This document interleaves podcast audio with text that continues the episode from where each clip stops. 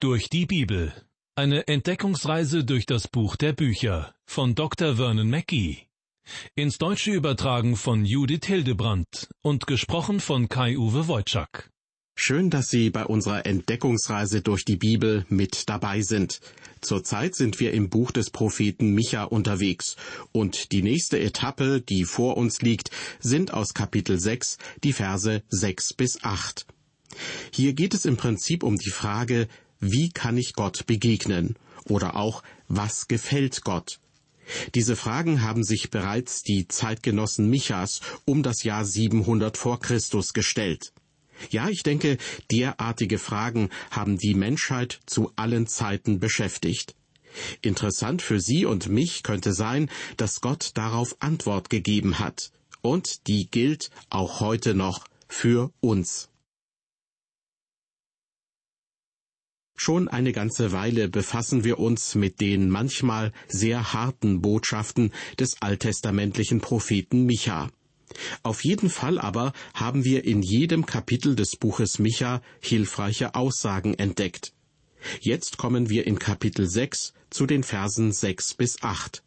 Auch das ist wieder einmal ein ganz besonderer Abschnitt der Bibel. Manchen Theologen zufolge drückt Vers 8 besser als jeder andere Vers der Bibel aus, was Religion in bestem Sinne bedeutet. Sie haben den Vers deshalb sogar als die großartigste Aussage des Alten Testaments bezeichnet. Ich bin mir nicht sicher, ob diese Schlussfolgerung richtig ist, aber auch ich bin der Meinung, dass es sich um einen ganz herausragenden Vers handelt.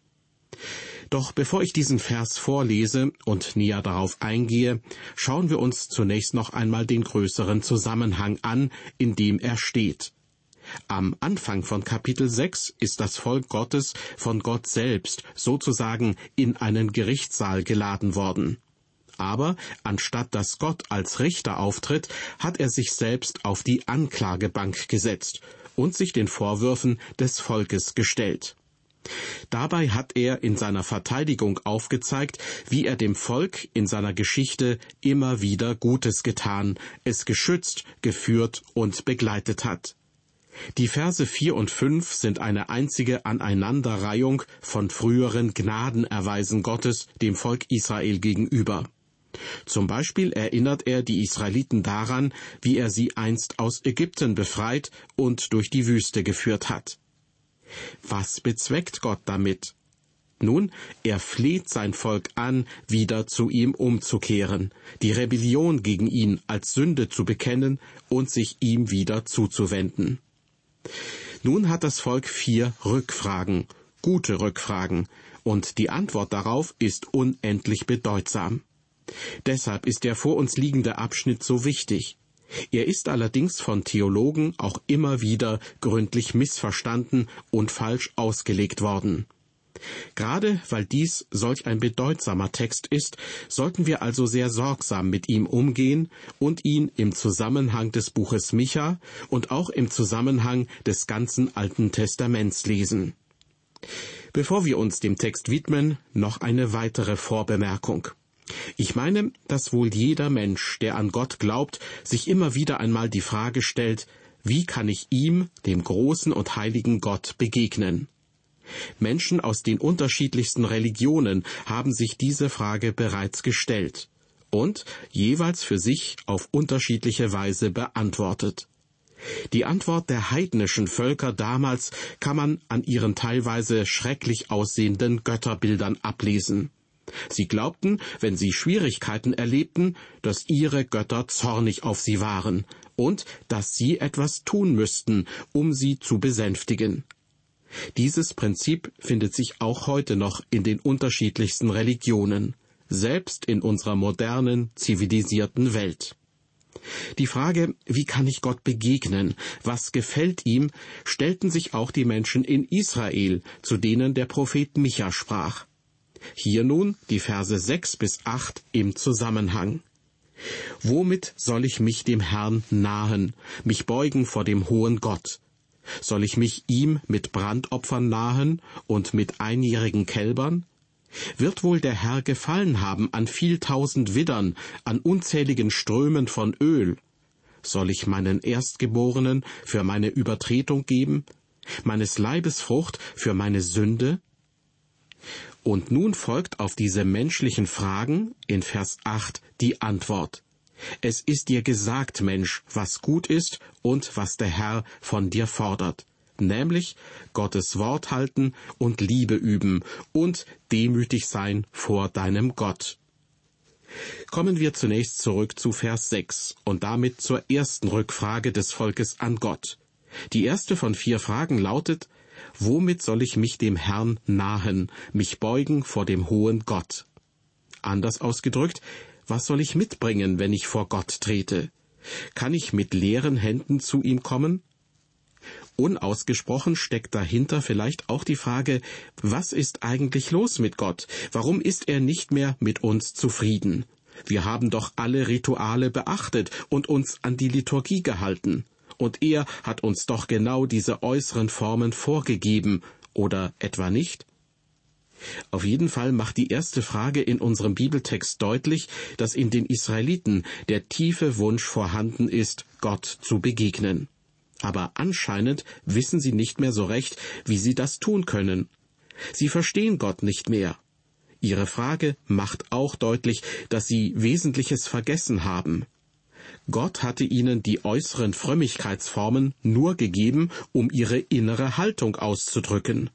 Gott wollte niemals nur äußere Ehrerweisungen, sondern war immer schon vor allem an der inneren Haltung interessiert, an einer lebendigen Beziehung zwischen ihm und den Menschen.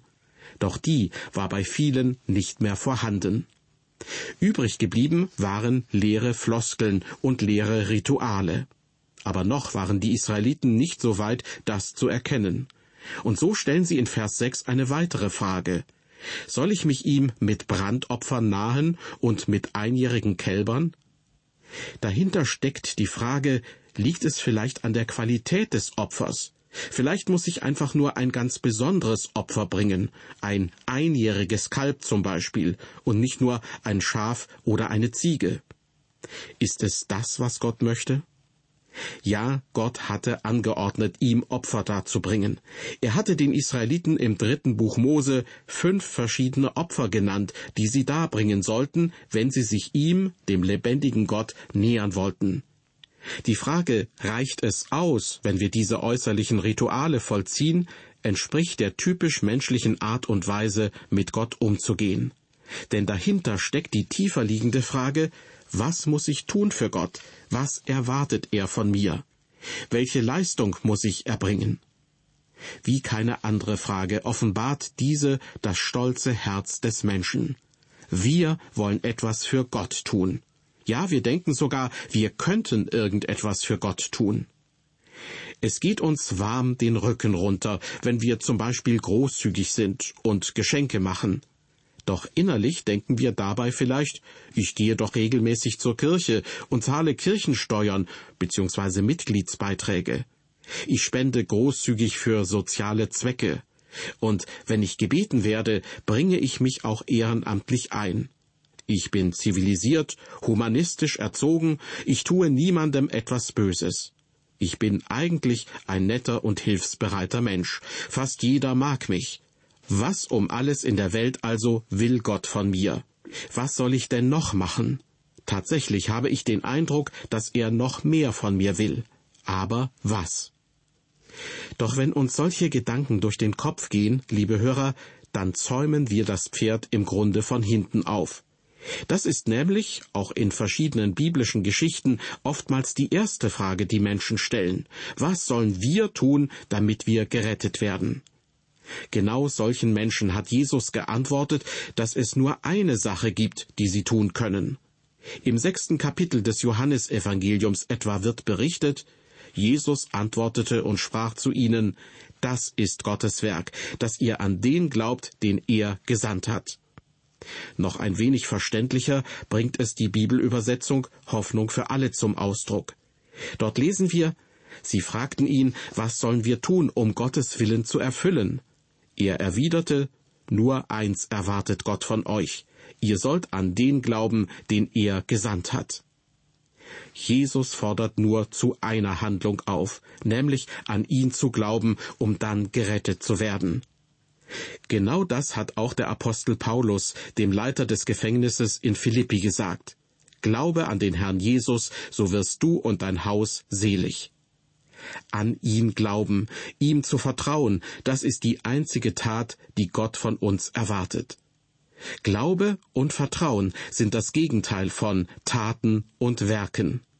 Zwar wird der rettende Glaube dann irgendwann auch gute Werke hervorbringen, aber diese Werke sind nicht möglich, bevor der rettende Glaube entsteht.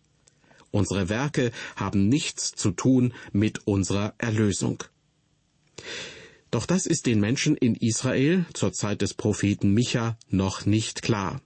Sie möchten etwas für Gott tun. Und so stellen sie noch eine weitere Frage, wie wir in Vers 7 unseres Bibeltextes nachlesen können. Wird wohl der Herr gefallen haben an viel tausend Widdern, an unzähligen Strömen von Öl? In dieser dritten Frage geht es um den Gedanken, dass es Gott vielleicht gefallen würde, die Menge der Opfer ins Unermessliche zu steigern. Das Volk fragt sich also, haben wir uns noch zu wenig angestrengt? Müssen wir denn noch mehr tun, um Gott zu gefallen? Immerhin, Menschen, die sich das fragen, haben den Eindruck, dass zwischen Gott und ihnen noch nicht alles völlig in Ordnung ist. Das sind Menschen, die die Sache sehr ernst nehmen. Auf die heutige Situation übertragen, es sind Menschen, die noch nicht gerettet und erlöst sind, obwohl sie vielleicht sogar Mitglieder einer christlichen Kirche sind.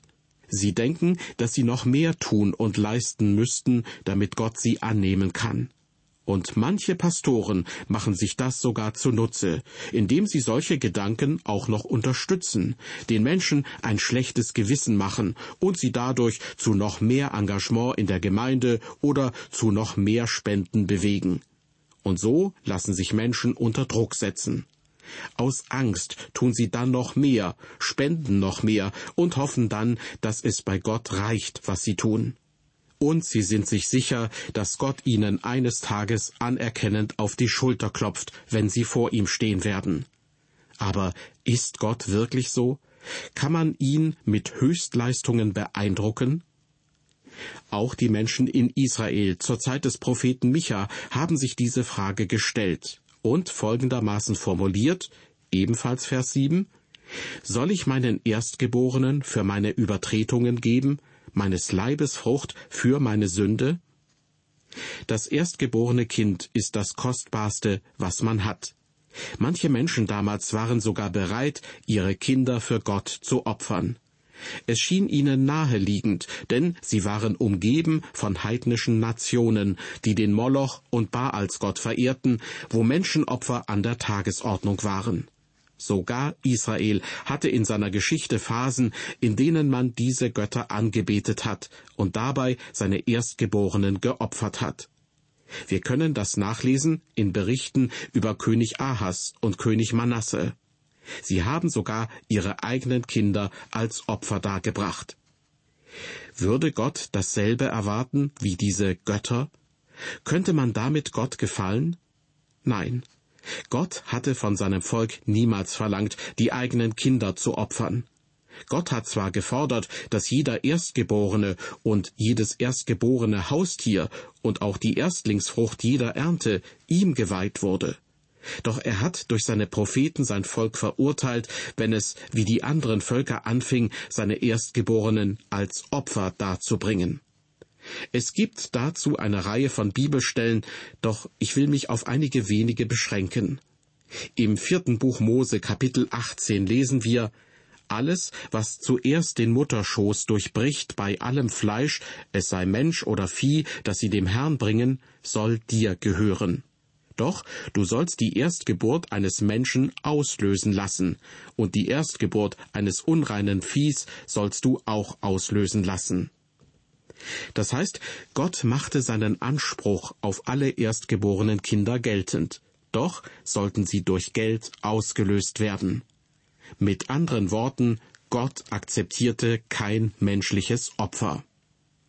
Heute werden in Freikirchen Babys gesegnet und in manchen heißt es immer noch Darbringung. Das ist eine schöne Formulierung. Ich hatte als Pastor in meinem Dienst das Vorrecht, mehrere tausend Kinder zu segnen. Von vielen von ihnen weiß ich, dass sie sich sehr gut entwickelt haben. Es ist etwas Schönes und etwas Besonderes, Kinder dem lebendigen Gott zu weihen. Aber es garantiert nicht, wie es mit ihrem Leben weitergeht. Im Alten Testament hat Gott gesagt, ihr müsst das Kind gegen Geld auslösen. Ich werde es euch nicht wegnehmen. Warum? Weil es kultisch unrein war. Das ist der Grund, warum auch eine Frau, die ein Baby zur Welt brachte, in den ersten Wochen als kultisch unrein galt. Sie hatte ein kultisch unreines Kind zur Welt gebracht. Davon spricht David in Psalm 51, Vers 7. Siehe, in Schuld bin ich geboren, und meine Mutter hat mich in Sünde empfangen. Liebe Hörer, wir müssen warten, dass ein Kind Jesus als seinen Erlöser angenommen hat. Dann kann Gott es annehmen und gebrauchen. Aber auf keinen Fall wollte Gott, dass man seine Kinder opfert. Im dritten Buch Mose, Kapitel 18 heißt es ausdrücklich, Du sollst auch nicht eins deiner Kinder geben, dass es dem Moloch geweiht werde, damit du nicht entheiligst den Namen deines Gottes. Ich bin der Herr. Mit anderen Worten, ihr dürft keine menschlichen Opfer darbringen. Niemals dürft ihr eines eurer Kinder opfern. Ihr würdet mich sonst entheiligen, wenn ihr das tut. Manche Leute haben zu mir schon gesagt, wir hoffen, dass ihr Enkel einmal in ihre Fußstapfen tritt. Das ist schmeichelhaft, aber so bete ich nicht für meine Enkel. Ich denke, das Beste, was ich tun kann, ist, meine Enkel im Gebet vor Gott zu bringen und darum zu beten, dass er sie rettet. Dann bete ich darum, dass Gott sie so gebraucht, wie er es will. Und wenn jemand von ihnen Apotheker sein und Medizin mischen soll, dann würde ich mich darüber sehr freuen. Und wenn es Gottes Wille ist, dass einer von ihnen als Bauarbeiter Löcher in die Erde graben soll, bin ich ebenfalls einverstanden. Die vier Fragen, die vom Volk Israel an Gott gerichtet wurden, machen eines deutlich. Keine menschliche Anstrengung, kein noch so großes Opfer reicht aus, um Sünde zu sühnen oder um Gott zu gefallen. Der Glaube als Ritual gelebt ist niemals der richtige Weg. Selbst wenn man Tausende von Widdern oder sogar seinen Erstgeborenen opfern würde. Übrig bleibt dann allerdings die Frage, was möchte Gott dann? Wie kann man dann in Beziehung zu Gott treten? Die Antwort darauf liefert Vers 8, der so wichtige Vers dieses Abschnittes. Es ist dir gesagt, Mensch, was gut ist und was der Herr von dir fordert, nämlich Gottes Gebote halten und Liebe üben und demütig sein vor deinem Gott. Manchen Theologen gefällt dieser Vers deshalb, weil er scheinbar zu religiösen Werken motiviert und man demzufolge nicht durch den Glauben, sondern durch Taten gerettet werden kann. Aber so ist dieser Vers auf keinen Fall zu verstehen. Der Zusammenhang gibt das nicht her. Vielmehr antwortet Gott damit den Menschen damals, die wissen wollten, wie man sich Gott nähern kann und ob man Gott Brandopfer darbringen muss ob es viele sein müssen oder nur einige wenige, und vor allem, ob sie vielleicht sogar ihre ältesten Söhne opfern müssten. Dieser Vers liefert die Antwort. Gott verlangt nichts davon. Äußerliche Religion ohne innere Erfahrung des Heils, ohne Realität im Herzen, ist völlig sinnlos. Bei Gott sind Äußerlichkeiten überhaupt nicht wichtig. Dieser Vers 8 zeigt, worüber Gott sich wirklich freut und was er beim Menschen sehen möchte. Wenn wir uns den Vers genauer ansehen, stellen wir fest, dass der Mensch nicht durch gute Werke erlöst wird, weil der Mensch überhaupt keine guten Werke hervorbringen kann. Es ist dir gesagt, Mensch, was gut ist, sagt Micha hier. Er wendet sich damit an den Menschen schlechthin, also an jeden Menschen und nicht nur an die Menschen damals. Gott, der die Ideen für diese wunderbare Welt und zur Erschaffung von uns Menschen hatte, der Schöpfer des ganzen Universums, Gott kommuniziert mit uns. Deshalb heißt es hier, es ist dir gesagt, Mensch. Gott redet zu uns. Wir müssen uns nicht auf dem Beratungsmarkt umschauen, wer uns denn was Gescheites sagen kann, wer uns helfen kann zu entdecken, was für unser Leben wichtig ist, sondern der lebendige Gott selbst redet zu uns und mit uns. Er hat von Anfang an zu den Menschen und mit den Menschen geredet. Liebe Hörer, wir haben ein Buch, nein, das Buch schlechthin, nämlich die Bibel, als Dokumentensammlung des Redens Gottes und der Geschichte Gottes. Und aus diesem Buch wissen wir, was gut ist, was hilfreich ist und wie wir unser Leben ausrichten und gestalten können. Der lebendige Gott, der diese Welt geschaffen und uns, Ihnen und mir das Leben gegeben hat, hat uns mit seinem Wort einen riesengroßen Schatz anvertraut. Und dadurch wissen wir, was gut ist Gottes Wort schult unser Wissen und prägt unser Gewissen. Wie gesagt, was Vers 8 zum Ausdruck bringt, betrifft alle Menschen. Und es werden drei Dinge aufgezählt, die gut sind und die Gott von den Menschen verlangt. Erstens, Gottes Wort halten. Das heißt, sich so zu verhalten und sein Leben zu führen, wie Gott es sich vorstellt. Zweitens, Liebe üben. Das heißt nicht nur Gottes Liebe zu empfangen, sondern aus dieser Liebe heraus auch anderen zu begegnen.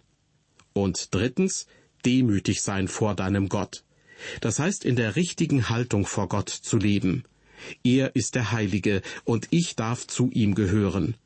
Und das soll dann auch meine Haltung gegenüber anderen Menschen prägen. Wie geht es uns mit diesen drei Dingen?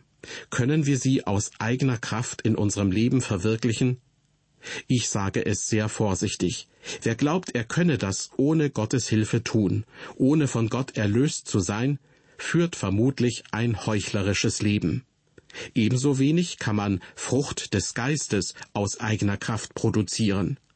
Deshalb betont Paulus im Galaterbrief Kapitel 5, dass die Frucht des Geistes vonnöten ist und dass es nicht um unsere Fähigkeiten geht. Er schreibt, die Frucht aber des Geistes ist Liebe, Freude, Friede, Geduld, Freundlichkeit, Güte, Treue, Sanftmut, Keuschheit. Gegen all dies ist das Gesetz nicht.